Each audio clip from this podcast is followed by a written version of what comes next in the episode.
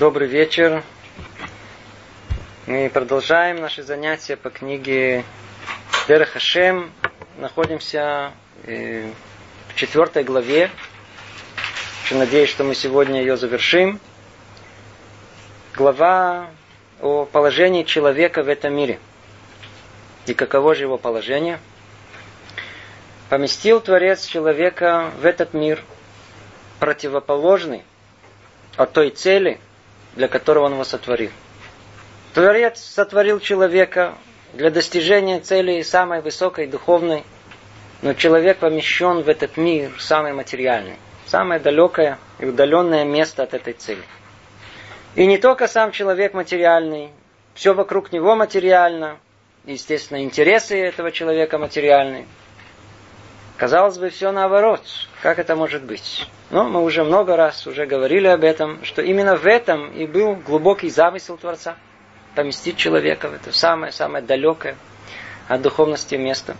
Чтобы, наоборот, этот спуск стал для него восхождением. И оттуда, чтобы он приобрел достоинство и славу, подобных которому нет.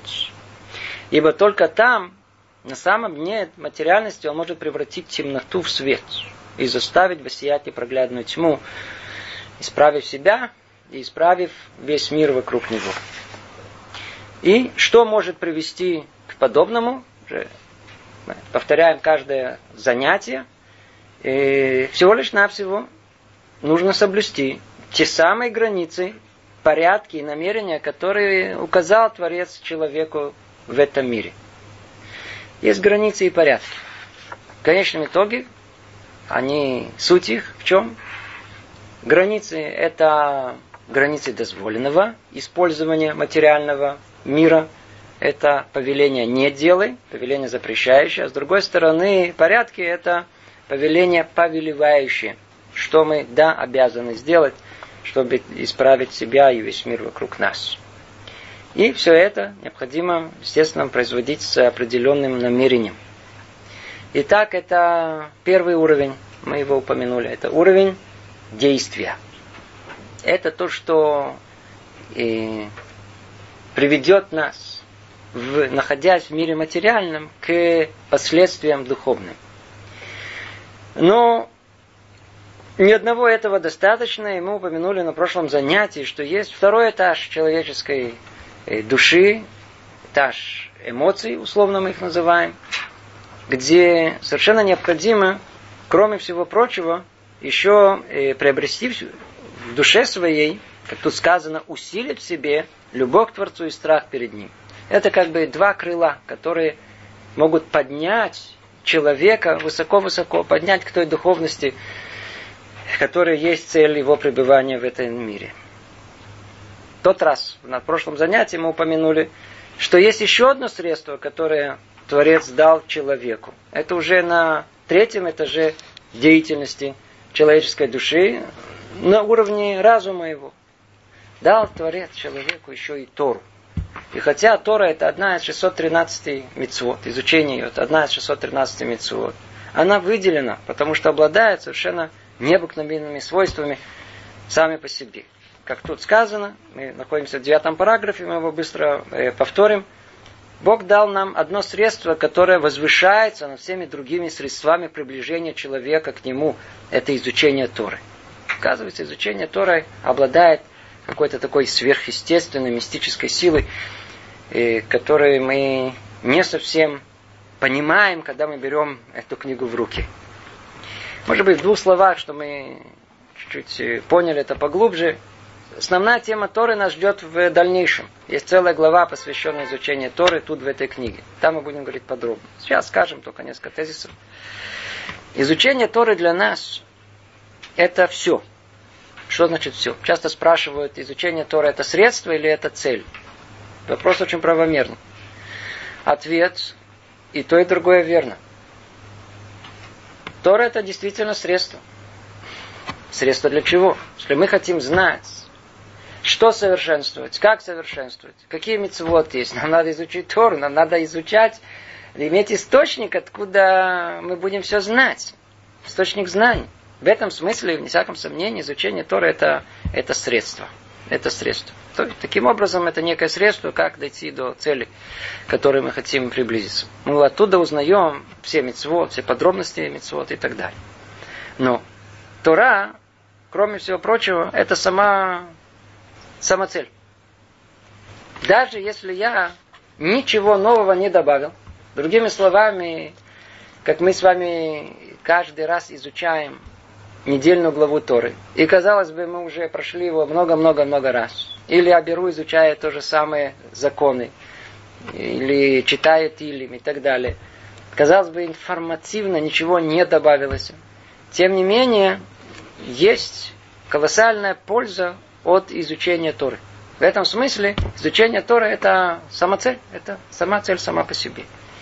Может быть, стоит это объяснить на таком более популярном уровне – когда человек изучает Тору, а Тора, как мы будем в дальнейшем э, с вами разбирать, она сама реальность этого мира.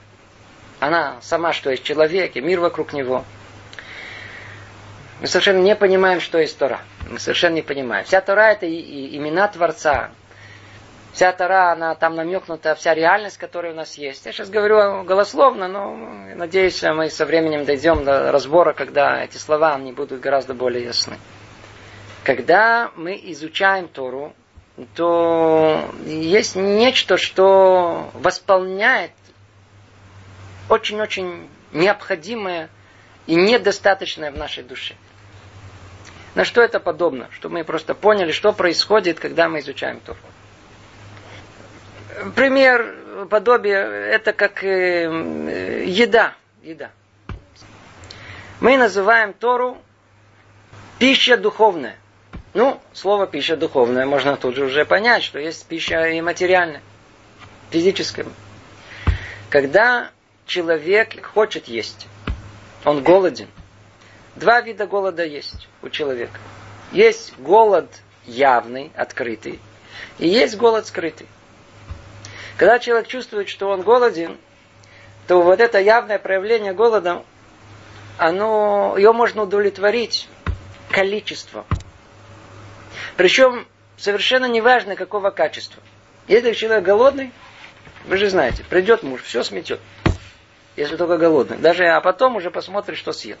А, а если он такой не голодный, будет такой не, переборчивый будет. Что-то не досолило, пересолило. Человек голодный, все, все, все, все в подряд.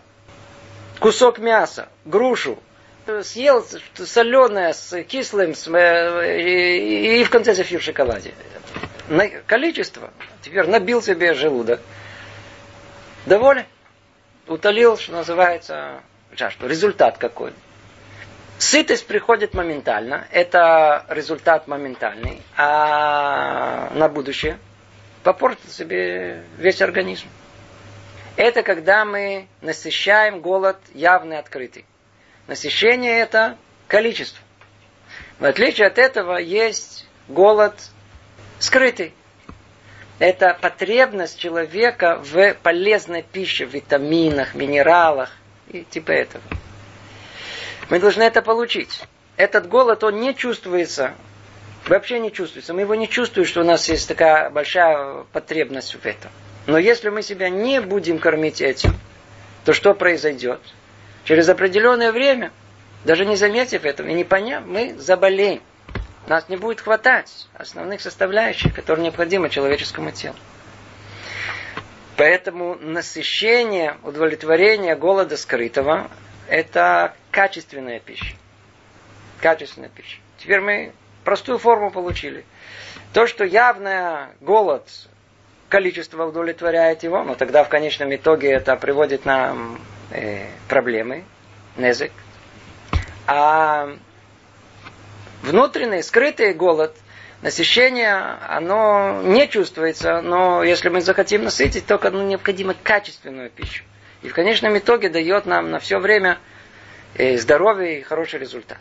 Подобие этого есть и в духовности. Точно такая же. Во-первых, что такое голод духовный? Как человек голоден по отношению к пище, так он голоден по отношению к духовности. Откуда мы это знаем? Те же примеры из нашего дома жена разумная знает, что мужу нужно две составляющие, чтобы в доме не было скандала. Первое это хлеба, то есть покормить его, чтобы голод э, животный был удовлетворен. А второе зрелище, чтобы включить ему что-то или он подключить его куда-то. И все, он как только получил хлеба и зрелищ, не бунтует, нет скандала, все спокойно. Вопрос он следующий. Если у нас тело уже удовлетворило себя, то почему нас тянет на зрелище? Откуда это? Что за молекулы нами движут там? А зрелище, желание что-то смотреть, и что-то куда-то нажимать на какие-то кнопки, чтобы мелькало что-то слушать. Это когда пробуждается в нас некое то, что мы называем одним словом скука. Скучно. Скучно это духовный голод. Человек чувствует, душа требует, как тело требует пищи, так и душа требует пищи. И это называется духовный голод. По-простому, в быту, это ощущение скуки. Когда человеку скучно, он начинает искать, чем себя развлечь. И тогда снова две возможности есть у него. Одна возможность покормить себя количеством, и тогда не важно качество. И тогда подряд все кнопки нажимаем, тут такая программа, тут эстрада, тут, я не знаю, там развлекательный концерт, там посмотрели фильм, там, там позевали, там послушали музыку, там все пойдет. Как только забили свою душу количеством, то вроде успокоились. Есть на что смотреть. Главное, чтобы было в какой-то уставиться в ящик и смотреть. Вот. И неважно какой, современный, который плоский стал. Есть ящики, раньше были объемные. А сейчас плоские стали. Я не делаю никаких намеков на содержание, но факт тому, что люди, несмотря на все, продолжают туда смотреть, и это их полностью, полностью их э, выключает. То есть они заняты, заняты, зрелище. Это количественное. И как мы сказали, точно так же в конечном итоге, а душа остается без того самого необходимого. Без витаминов она все равно будет продолжать там где-то старать, и где-то будет больная в конечном итоге. Мы по-настоящему больная. Практически все болезни духовные, душевные, которые есть в этом мире, они из, из-за того, что не получаем здоровую пищу. А с другой стороны, есть голод, вот как мы сказали, такой неявный. Душа явно, она там внутри что-то хочет, даже не зная что, а на самом деле она чего ищет, какой пищи? Качественной. Качественной пищи. Так вот, качественная пища единственная, которая изначально сотворена для этой души, ведь точно и в полном соответствии они, они сотворены. Это Тора. Теперь естественно, что мы, а, так и знали, что скажете Тору. А естественно, что это, почему? А потому что это не в том понимании, как у нас есть. Это еще одна книга. Есть Толстой «Война и мир», а есть Тора. Так мы сейчас посмотрим, что написано в Торе перед сном. И не надо принимать успокоительно, или знает чего, заснем. Когда речь идет о учебе, о понимании всего, что это такое. Кроме всего прочего, Тора, она состоит из многих составляющих. Я же говорю не только о письменной Торе, я говорю и о устной Торе. Все как единое целое. Это та самая пища, которая она точно отвечает всему, что есть в душе человека. Всем, всем частям. И то, что касается и действия даже человека, оттуда все эти инструкции, как надо себя вести, что делать, и что принесет пользу, что не принесет пользу. Все душевное состояние можно найти отклик в Торе, в понимании, в самом глубоком, что есть человеческая душа. В самом глубоком, там все, и то, что мы называем еврейская этика, и дрошот, и, и парашат шаву, и описание, все направлено для того, чтобы развить в нас эти чувства любви и страха перед Творцом.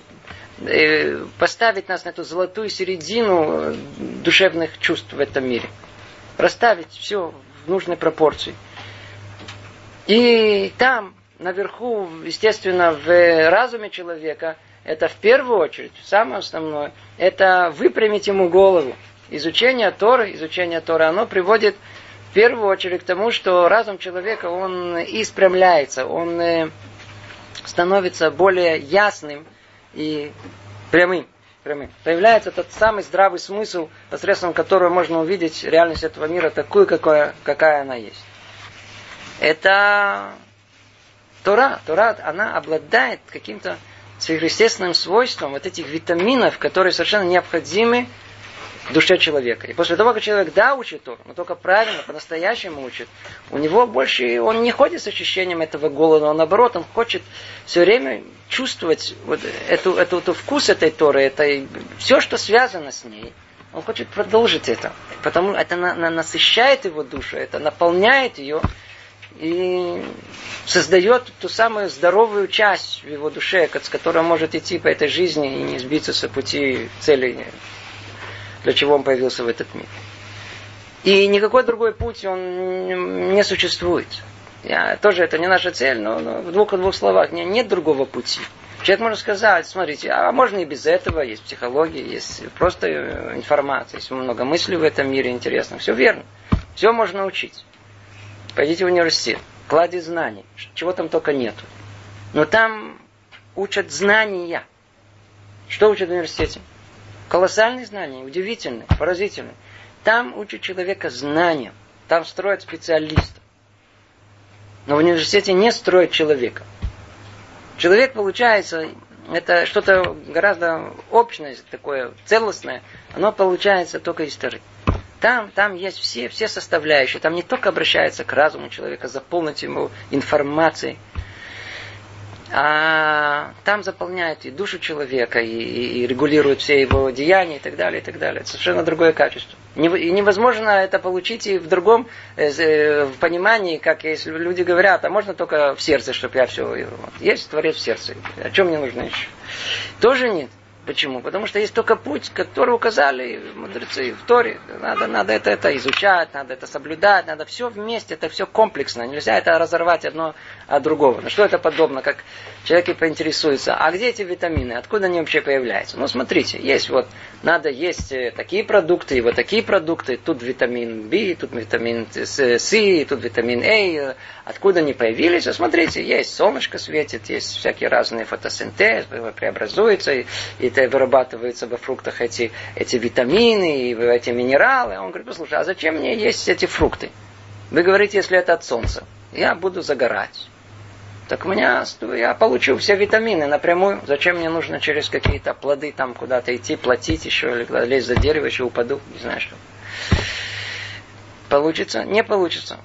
Напрямую из солнца нельзя все это получить. А как мы? Только опосредованно, через, через определенный процесс определенный.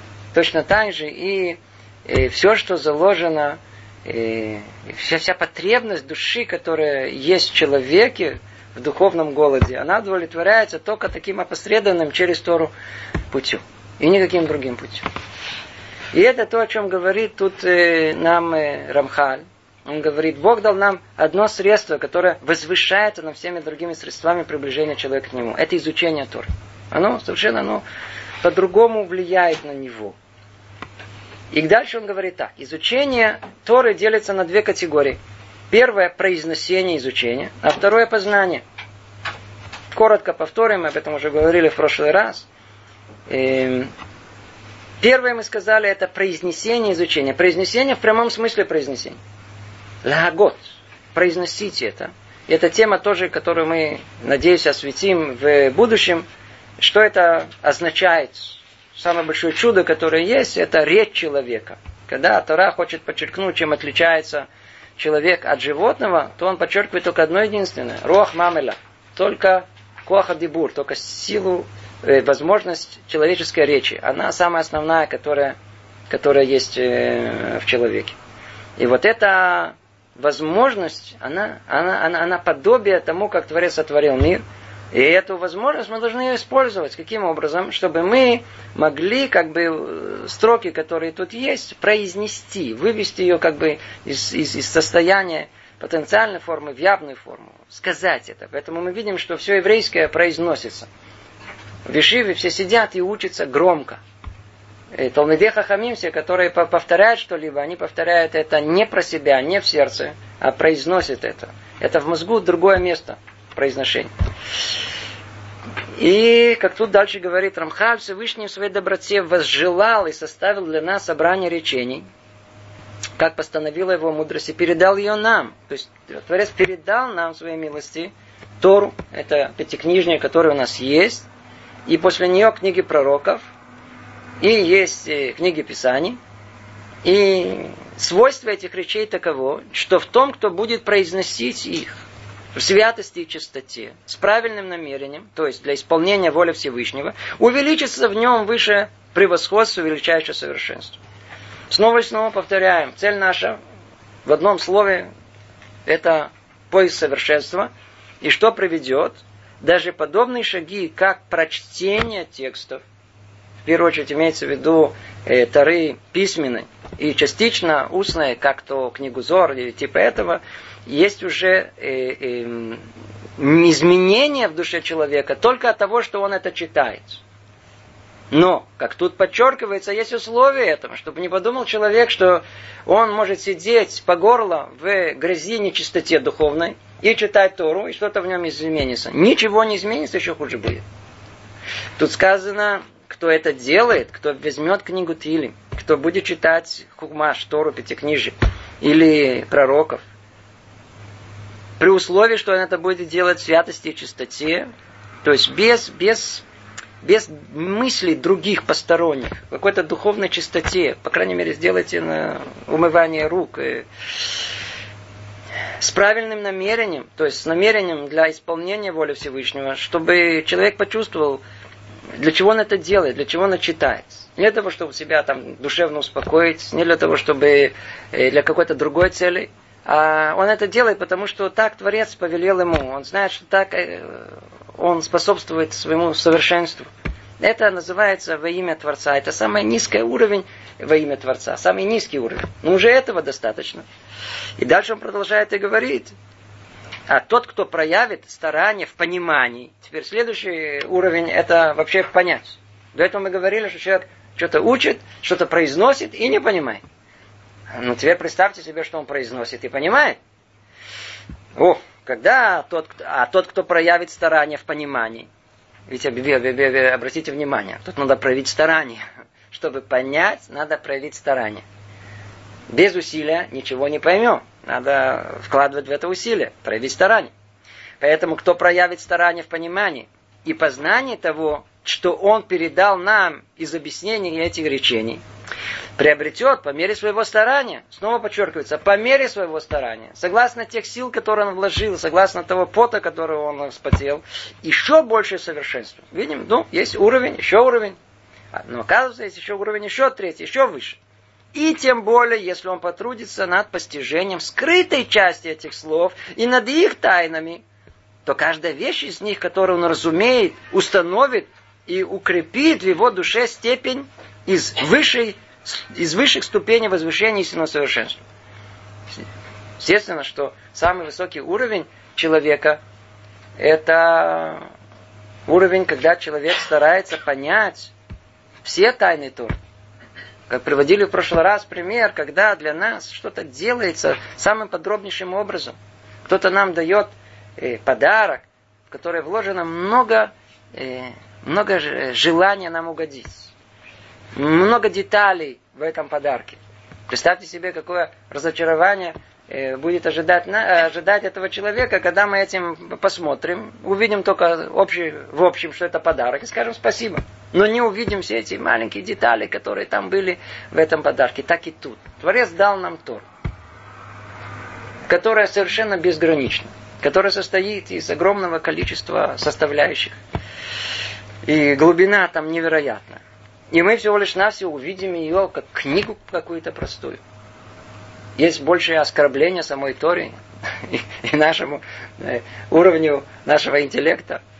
Тара, она переполнена мудростью всего, что есть в мире. Что нужно сделать? Надо только надо ее открыть, надо ее учить, надо ее... И теперь там есть много пониманий. Мы прекрасно знаем, есть то, что называется пардес. Пшат, ремеш, драш, сот. Надеюсь, уже все это знают. Есть простое понимание. Есть понимание намеков, которые есть все перекрестные из одного места в другое, которые есть в Торе. Есть понимание драж. Драж это это толкование, которое истории, которое оно совершенно иносказательное, оно вообще, казалось бы, может говорить о совершенно других вещах, которые не написаны в самой Торе напрямую, но ее можно из этого вывести, и можно толковать это и так, и так, и так, и об этом сказано и 70 сторон в понимании Торы. И после этого есть уровень еще более глубокий, называется сод, где вообще вся картина мира, она совершенно другая. э, там раскрываются все основы духовности этого мира, и на чем все, весь мир построен. И все это единое целое, совершенно одно неразрывное целое. И, в принципе, весь мир наш устроен по этому принципу. И говорит э, Гаон из Вильна, человек, который не учит уровень последний сод, эту скрытую часть Торы, он не понимает даже пша, не понимает даже простое понимание. И только когда он понял глубокое, скрытое, только тогда он понимает э, простое пшат, который есть в Торе. Ну и, казалось бы, все, и на этом все закончилось. С этого момента только все начинается заново. То есть это новый виток спирали. Теперь снова пшат стал, сот стал пшатом. Теперь снова надо понять, но теперь исходя из этого, что такое есть ремес и что такое драж, и теперь снова понять, что такое сод. А, а, а сод, тайна сама по себе, она никогда не исчезает. Сколько мы бы ни копали бы, как только докопались, она прекращает быть уже теперь э, скрытостью. Мы ее открыли. Как только она открыли, значит, там уже нет этого, значит, теперь нужно искать то, что на самом деле там скрыто и так далее. Об этом сказано, о том, что Тора нет конца мудрости Торы, нет э, конца тому, что можно найти в причине, причине, причине, причине, причине. Это Тора. И чем больше человек будет э, в это входить, чем больше он будет учить, тем больше он будет близок к своему совершенству. Это то, что говорит нам э, Рамхаль. И завершая только это, во всех этих вещах человек не только сам по себе приобретает достоинство и совершенство, но и возвышает и совершенствует все творение, в общем и частном, и особенно с помощью Тары. То есть мы с вами как бы перечислили все уровни совершенства человека на уровне деяния человека. Это соблюдение 613 мецвод, который точно соответствует частям нашей души, которые соответствуют точно частям нашего тела, которые все призваны как один исправлению человека в деянии его. Над ним есть качества, которые необыкновенно помогут нам в приближении к Творцу и в совершенству. Это качество страха и любви к Творцу. И на третьем уровне, на уровне э, осознания и понимания, э, дал Творец нам средства возвышения, которое возвышается над другими средствами. Это изучение Торы, которое тоже приводит человека к совершенству. И все вместе снова подводит итог, ибо всех этих вещах человек не только сам по себе приобретает достоинство совершенства, но и возвышает и, соверш... и совершенствует все творение, в общем и частном. Эти слова мы тоже уже разбирали неоднократно. Человек не существует сам по себе. Есть мир вокруг него. И порядок, который у нас в Таре есть, он обратный тому, что принято в мире. Весь мир создан для человека. Нет смысла ничего в мире без, без, без человека. Все подчинено цели пребывания человека в этом, в этом мире. Поэтому и человек непосредственно связан со всем миром. Он единственный, который на него влияет. Все остальное автомат. Единственный, кто способен влиять на этот мир, это человек. Поэтому, если человек, он ведет себя достойно и совершенствуется, то автоматически весь мир совершенствуется и приподнимается так же, как сам человек. Но если, не дай Бог, он падает, то и весь мир с ним. Какой пример наглядно мы видели в Таре, когда человечество упало в своем духовном э, поведении, моральном поведении, то оно повлекло за собой и разрушение всего мира вокруг него, какой результат был? Мабуль, потоп, мы знаем, что произошло. А с другой стороны, когда есть возвышение, как, например, во времена царя Соломона, когда мудрость, которая, она разлилась из Иерусалима по всему миру, не было войн. Со всех стран приезжали главы правительства э, просто чуть-чуть прикоснуться к мудрости, которая исходила от царя Соломона. И было благосостояние во всем мире, было, было, было, да, был достаток и мир. Все, все, все, что только человек может искать. То есть мы видим, как влияет состояние человека на весь мир. Это параграф 9, э, где подведено, подведен итог всему тому, о чем мы говорили. Теперь давайте перейдем к четвертой, к десятому параграфу.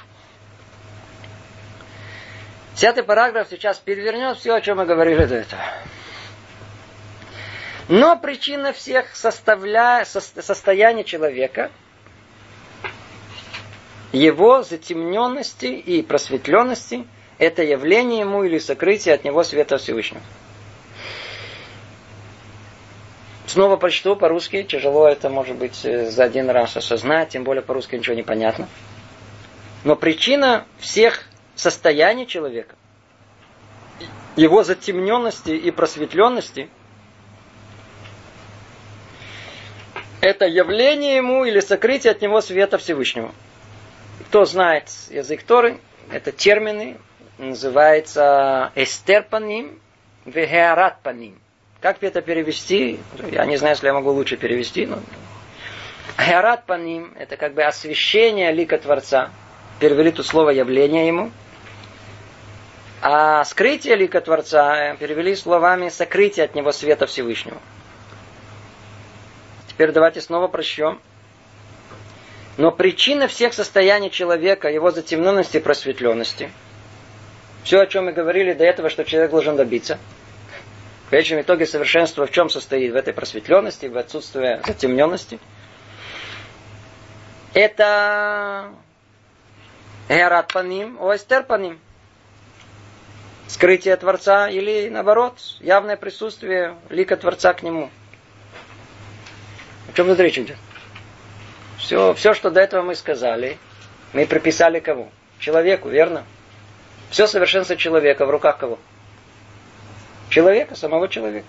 Соблюдай мецвод, развивай в себе эмоциональные силы любви и страха перед Творцом. Учи Тору. Достигнешь совершенства. Возвысишься. Приходит Рамхали говорит, секундочку. Не дай Бог, что вы подумали, что все зависит от человека. Сейчас мы поймем, что и в этом есть доля правды.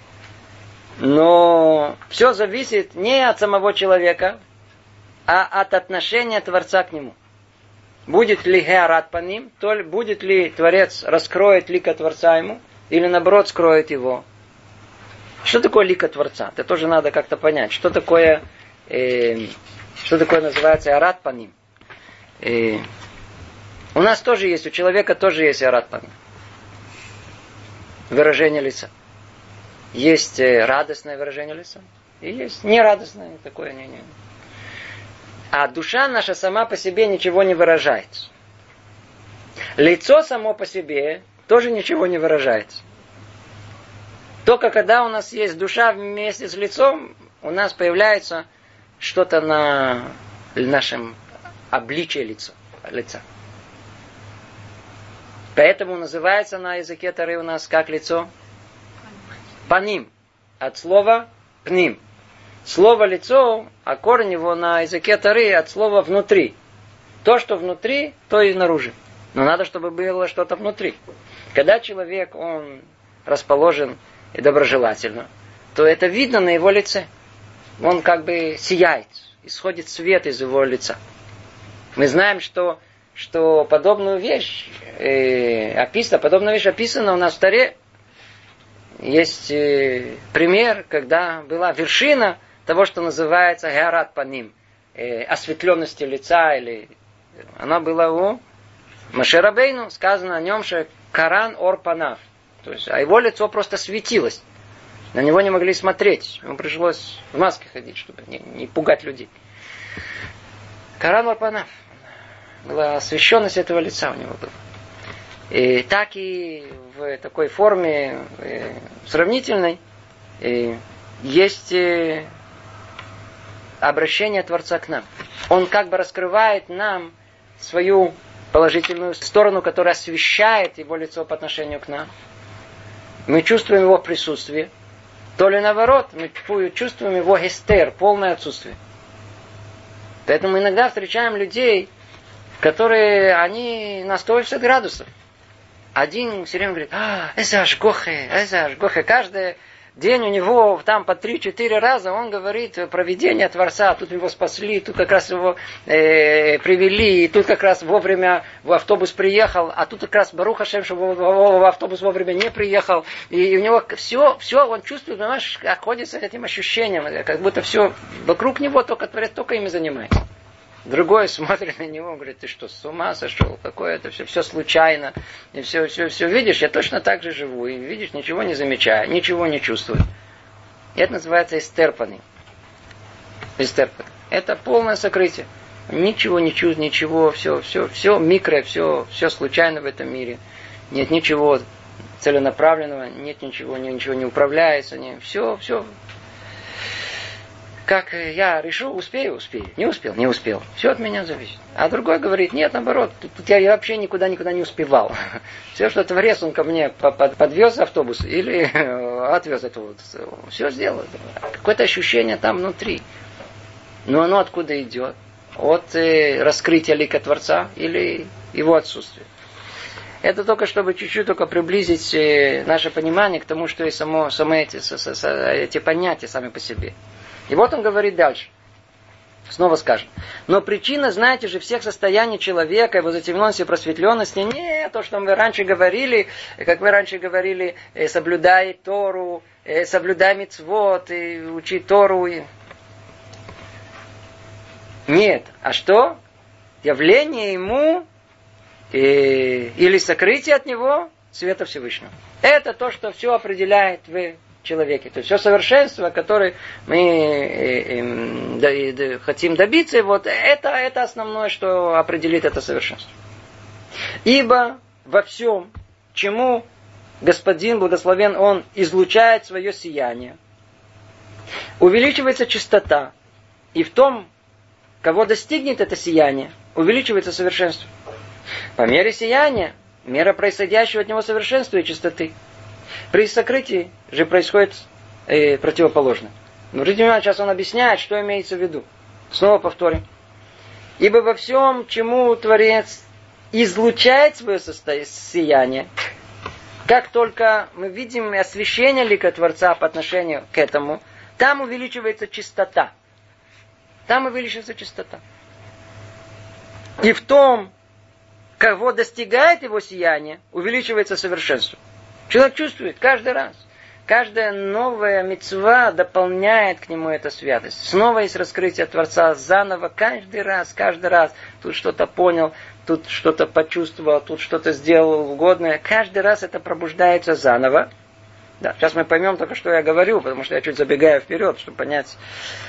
Пока мы еще это до конца это так не понимаем, и вроде не все связано, казалось бы, с усилиями человека, а только с освещением этого лика Творца, раскрытием этого лика Творца перед нами.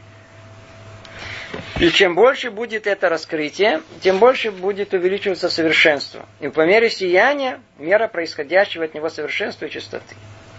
А если Творец скрывает от нас свое лико, то происходит все наоборот.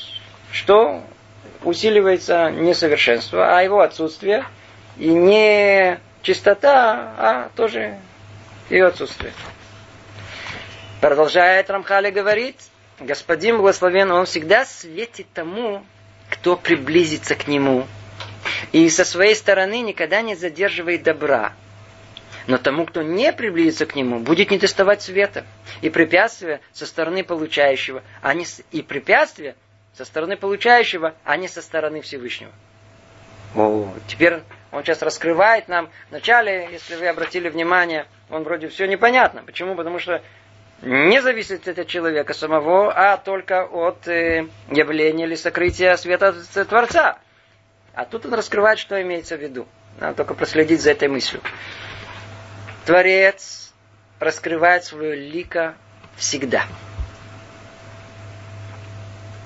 Но только кому? Тому, кто захочет приблизиться к нему. И это только воздействует, а не что-либо другое. А ну давайте только прочтем и ясно это сформулируем. И постановила высшая мудрость, что выполняя заповеди, человек будет каждый раз восходить на определенную степень близости к э, Богу. Вследствие этого достигнет его, определен, его определенная ступень божественного света, соответственно, уровня его близости. И третий этап, этот свет породит в человеке усиление определенной ступени совершенства, являющейся производом этого света. Сейчас, слушайте внимательно, это все работает не так, как мы полагали раньше. Мы полагали раньше о том, что э, человек выполняет мецвод, э, есть в нем э, пробуждает качество боязни и любви к Творцу, изучает Тору, тем самым совершенствуется, тем самым приближается к Творцу идея сама по себе в конечном итоге она верна. Она Но только технически это работает не так.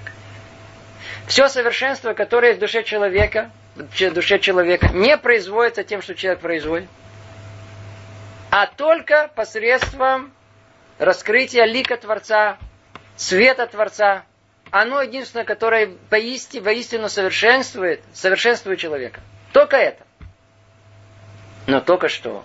Для того, чтобы Творец светил ему, нужно открыться, приблизиться к нему. Человек не может говорить о том, что я нахожусь в комнате со шторами, и все закрыто, и говорит, а тут света нету. Открой шторы, открой окно, ты увидишь, солнышко светит. Выйди на улицу, там еще больше есть света. Так и у нас. Все, что мы говорили, все верно говорили. Надо соблюдать мицвод, и надо, надо учить Тору. Что это нам это даст? Это означает, мы захотим приблизиться к Творцу. Творец открыт для всех. Его лик, оно открыто для всех. Оно то единственное, которое влияет на истинное положение человека, на его совершенство. Но только на кого оно влияет? Только на того, кто это захочет. Помните, как э, знаменитое выражение э, Ребе Микоцк? Его однажды спросили, а где находится Творец? Он ответил очень просто. Где угодно, в любом месте, где дают ему войти. Там, где человек хочет, чтобы Творец вошел, там Творец и зайдет. Это и есть суть всего, что тут сказано. Когда только человек сам захочет раскрыть себя по отношению к Творцу, только, только, в, только в этот момент и есть влияние Творца на него. Другими словами, тут есть уникальная вещь. Смотрите, мы живем, мы живем посередине нашего народа. Мы же видим, что есть люди такие религиозные, такие, а есть, которые далеки от этого. Есть люди, которые совершенно говорят, о чем вы говорите, какое присутствие Творца, все это фантазии. Вы знаете, они правы. Почему? Потому что действительно, когда штора закрыта, когда двери души совершенно заперты на ключ, они правы. Нет никакого ощущения присутствия Творца в этом мире. Есть эстер. То, что написано. Но как только человек сам сделает это усилие, сам захочет приоткрыть, сам хочет, вдруг он увидит о том, как э, он, как, а, а, а, а свет Творца, а, а, вот это лика Творца, вдруг оно начинает э, проявляться во всем. Нужно единственное, что сделать. Надо только открыть, дать место, войти в свою душу Творцу. И тогда что мы видим? Какой теперь порядок? Давайте наведем порядок в порядке. Вначале человек действительно должен делать деяние, выполнить мецву, пробудить себя качествами страха и любви, изучать Тору. Что это сделает? Какой результат этого будет? Он приблизится к Творцу, он раскроет себя, он свою душу подготовит к тому, чтобы раскрыть. А кто произведет влияние? Не то, что я сделал мецву, то, что я учил, а кто, а когда я раскрыл себя Творцу, Творец, тогда и влияет ликом своим, светом своим. Слово свет вообще это термин, который надо отдельно на много занятий объяснять. Вот этот свет, который влияет на нашу душу.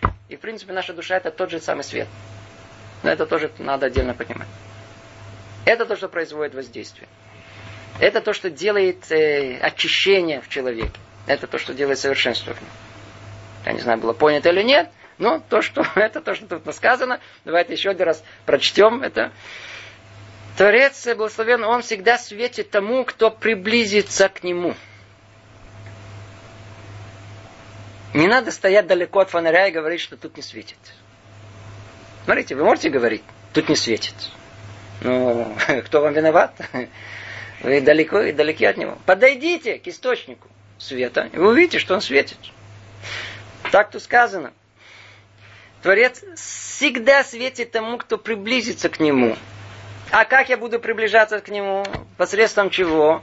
Я буду делать ему угодное. Я буду выполнять мицвод, я буду изучать Тору, трепетать перед ним. И со своей стороны никогда не задерживает добра. Со стороны Творца есть постоянно, как солнце светит, все время дает нам добро. Постоянно, постоянно, постоянно, постоянно так исходит постоянное э, э, благо от Творца.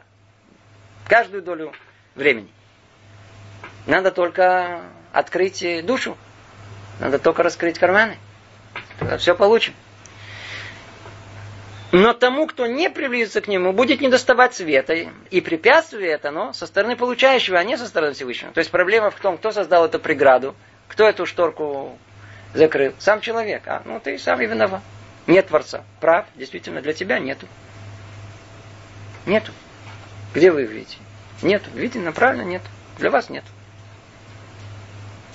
И постановила высшая мудрость, что выполняя заповеди, теперь снова это мы повторяем это, чтобы объяснить ту же самую мысль, выполняя заповеди, человек будет всякий раз восходить на определенную ступень близости к Богу. Это то, что непосредственный, это, это есть непосредственный результат исполнения заповедей.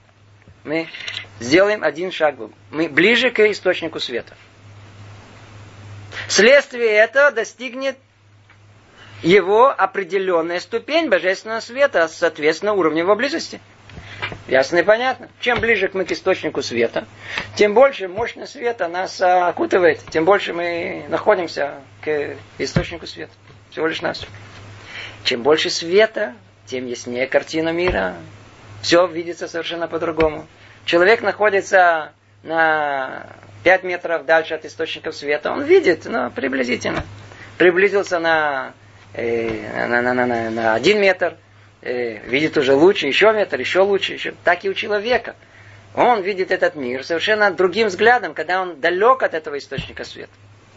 Но как только он сделает эти шаги в сторону Творца, о, тогда он начинает не только очищаться, очищение приводит к тому, что он и начинает видеть этот мир совершенно по-другому.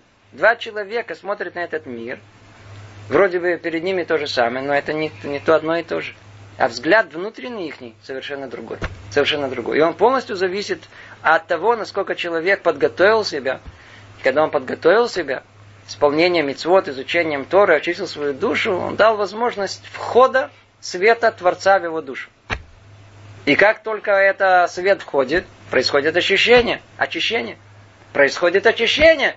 Теперь он еще больше способен э, выполнять повеления, еще больше желания изучать Тору, еще больше пробуждается страх и любовь перед Творцом. И каждый раз происходит то, что мы называем мецва горерет мецва. Доброе дело, повеление хорошее, оно тут же тянет за собой еще одно хорошее. Хочется еще больше, еще больше, еще больше. Чем больше человек понимает в Торе, тем больше он э, еще хочет понять. Тем больше раскрывается возможности знания перед ним. Все больше больше и больше. Да, все очень просто. И тогда на третьем этапе свет породит в человеке усиление определенной ступени совершенства, являющейся производной этого света. Это первый этап.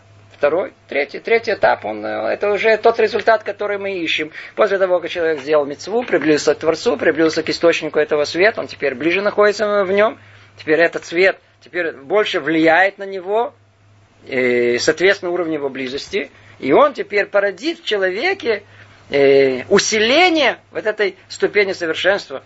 И все это производное этого света. И обратно этому грехи. Теперь до этого мы сказали, как человек поднимается по ступеням совершенства. Подобие этого и, к сожалению, наоборот, с греха. Всякое действие, относящееся к ним, которое, не дай Бог, сделает человек – отдалит его от Всевышнего на определенную ступень и прибавится э, определенный уровень сокрытия его света и сокрытия его лица, и укрепится в человеке определенная ступень несовершенства, которая является порождением этого уровня сокрытия. Другими словами, все зависит от той ступеньки, на которой человек находится. Или, другими словами, насколько он сам, сам отошел от этого света. Чем дальше он погружается во тьму, тем меньше он видит. Чем больше его дальше от источника цвета, тем меньше она способна на него повлиять и очистить его. Другими словами, человек, он погружается постоянно, постоянно в э, такую духовную нечистоту. Теперь надо понять, тут есть очень важное духовное правило, которое мы, может быть, не замечаем или не знаем, но только на самом деле подсознательно все это ощущают в себе. Когда человек совершает какой-либо плохой поступок, страшным словом скажем, грешит, что происходит? Он не только отходит от источника света, он не только вот этот свет присутствия Творца в себе, он э, искореняет. Уже одного этого достаточно, верно? Уже одного этого достаточно. Я потерял это присутствие Творца. Что вы знали, это не единственное порождение греха.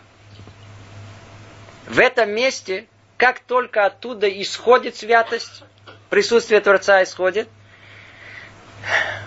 нет ничего пустого в мире. Наоборот, чем больше святости было в этом, тем больше грязи хочется прилипнуть к этому месту. Все работает по такому принципу. И если из этого места изошла, ушла к душа, к душа, духовная святость, свет, присутствие света Творца, ушла из этого места. Это место никогда не будет свободно. Оно тут же заполнится э, противоположностью со знаком минус. То же самое, но только со знаком минус. Это э, духовная нечистота. Мы ее называем тума. Тут же она приходит. Все это слышится абстрактно. Чтобы вы знали, это не абстрактные вещи, это что-то очень конкретное и ясное. Чтобы вы знали, все, любой человек, который, который прошел, не дай бог, э, что называется, упал.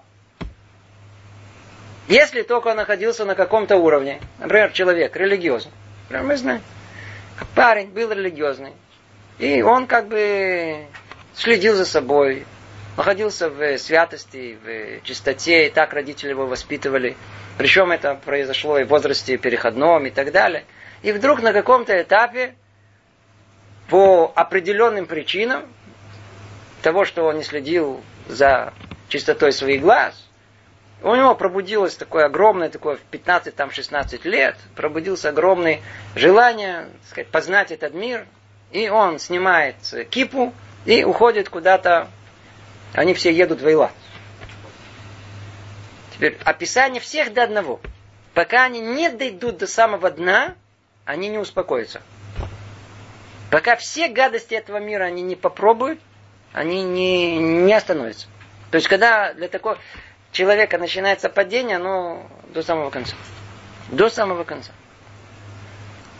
Почему? Потому что как только освободилась э, чистота из его души, она тут же заполнился тума. А тума, она требует пищу. Она хочет постоянно, вот этой всей гадости, постоянно, постоянно она хочет. Она тоже голодная. И, но она питается очень специфической пищей, которая, которая у нас вся называется до 18 лет. Это то, что тут написано. И обратно этому грехи. Всякое действие, относящееся к ним, которое, не дай Бог, сделает человек, отдалить его от Всевышнего на определенную ступень. Она отдаляет его на определенную ступень и прибавится определенный уровень сокрытия его света и сокрытия его лица. И укрепится в человеке определенная ступень несовершенства, которая является порождением этого уровня. Другими словами, точно так же, как, как освещение и чистота порождает чистоту еще больше. Точно так же нечистота, она порождает еще больше нечистоту.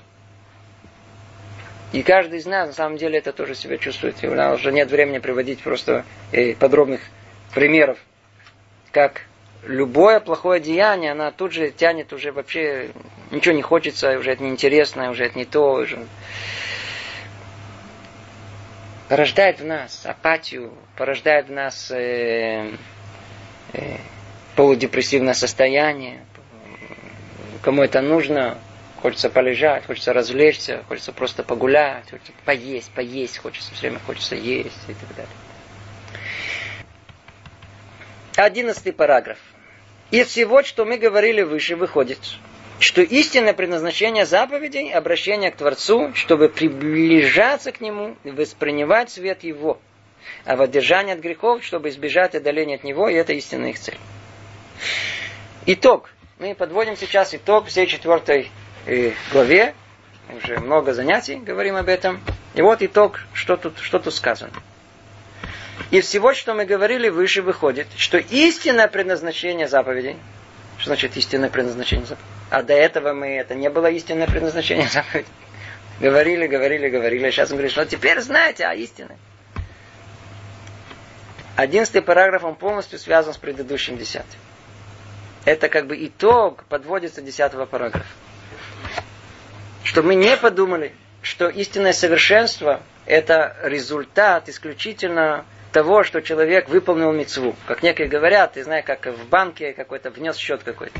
Это не так работает.